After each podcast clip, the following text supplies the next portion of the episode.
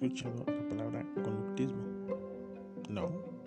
Bueno, aunque no lo creas, el conductismo es utilizado dentro de las familias mexicanas con gran frecuencia. Este método también es ocupado dentro de las aulas de clases, pero ¿las personas realmente saben que practican el conductismo? Mi nombre es Iván y te invito a que me acompañes para conocer más acerca de este tema.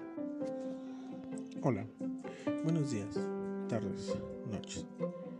El día de hoy hablaremos acerca del conductismo, por lo que empezaremos con la pregunta obligada. ¿Qué es el conductismo? Bueno, el conductismo es una corriente de la psicología que establece que cualquier proceso de aprendizaje es mediante un reflejo condicionado. Lo que quiere decir esto es que deben de existir una relación entre dos variantes, que son fundamentales en esta teoría. Estas son el estímulo y la respuesta, y dichas se complementan con un reforzamiento. Pero, ¿qué es el estímulo y qué es la respuesta? Bueno, lo podemos poner así. El estímulo puede ser un castigo, un premio o una recompensa. Esto va a provocar una reacción, la cual va a ser la respuesta, que es a lo que se quiere llegar. Ahora, el reforzamiento lo que busca es que esto se vuelva una conducta, por lo que el reforzamiento va a consistir en hacer repetidamente lo mismo para que se convierta en algo prácticamente cotidiano. El conductismo no solo sirve o es aplicado a la rama de la psicología, este también es llevado a múltiples campos, como lo son la escuela, el trabajo, el hogar, por decir solo algunos. Seguramente ya recordaste algunos momentos en los cuales se utilizó esta teoría contigo. ¿No? ¿Te ayudó? Seguramente yo no fui el único al que para poder salir a jugar con sus amigos, ya sea a la calle, a la casa del otro, lo obligaban a hacer su tarea. Bueno, esto es un claro ejemplo en el que se presentan el estímulo y la respuesta. El estímulo en este caso se puede catalogar como un premio, ya que salir a jugar ¿Cómo se va a condicionar esto? Bueno, el individuo va a tener que realizar su tarea. Esto es a lo que se quiere llegar, por lo tanto, sería la respuesta. Y esto, con un poco de reforzamiento, es decir, que se aplique continuamente, puede cambiar la conducta del sujeto, por lo que dicho sujeto, antes de pedir permiso para salir, primero hará su tarea. Ya con esto, sabrá que tiene el permiso para salir con sus amigos. ¿Lo explicaron contigo? Pues conmigo sí.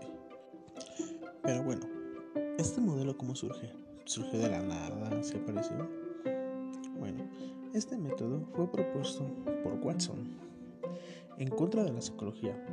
Sí, ya sé, es una corriente de la psicología que va en contra de la psicología.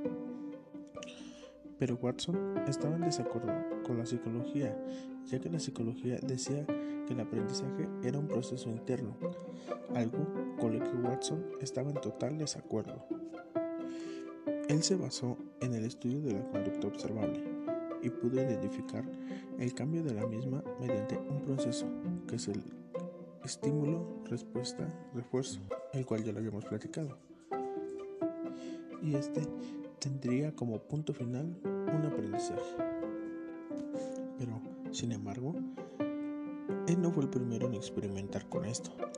El primero en hacerlo fue Pavlov. Su experimento más conocido el que hizo, y seguramente has escuchado hablar de él, es con unos perros y su salivación. Este experimento es muy curioso. Eh, en este Pavlov condicionó a unos perros en lo que llamó un flujo de salivación anticipado. ¿En qué consistió su experimento? Bueno, él tenía varios perros en su laboratorio y antes de darles de comer sonaba una campana. De este modo, los perros sabían que ya iban a comer.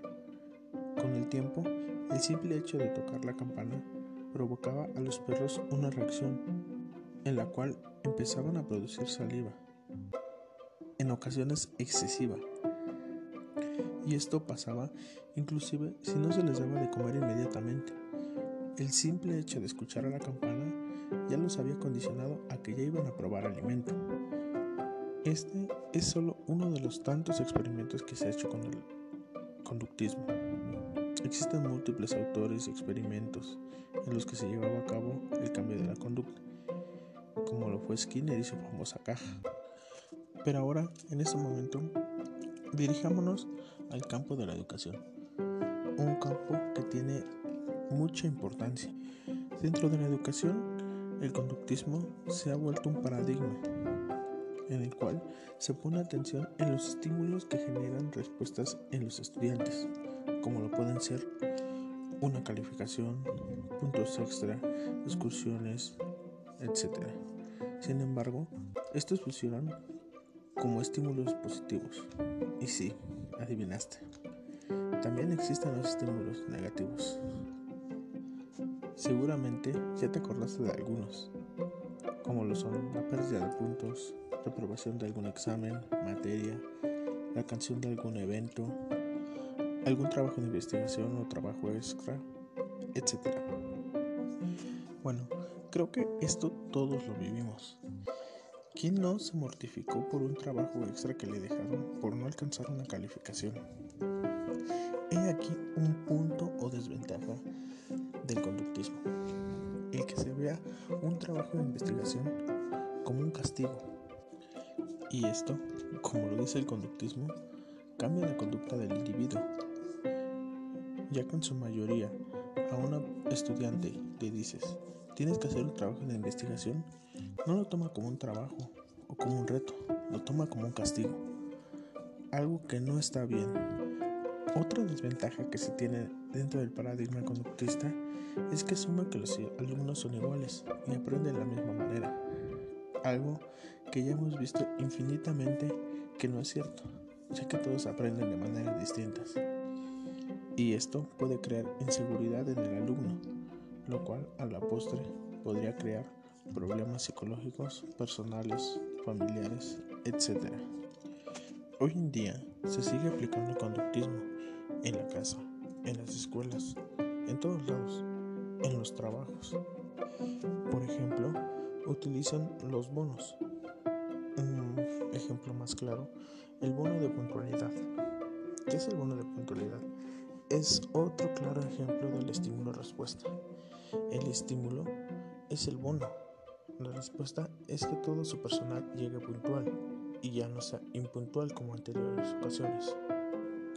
Con esto, el empleador logra una mejor producción y el, em-, el empleado logra un mejor sueldo o mejores prestaciones.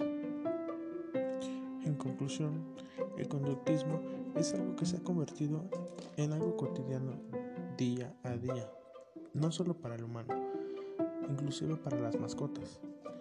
Al educarlos para que se hagan del baño afuera, para que jueguen con la pelota o para hacer trucos, esto lleva un cambio de conducta que estás aplicando el conductismo.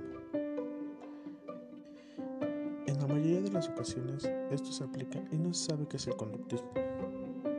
Y eso no está mal. Yo, por ejemplo, supe que estaba ocupando el conductismo o que me estaban ocupando dentro del conductismo hasta los 15 años. ¿Y tú? ¿Hasta qué edad supiste que había sido sujeto dentro del conductismo?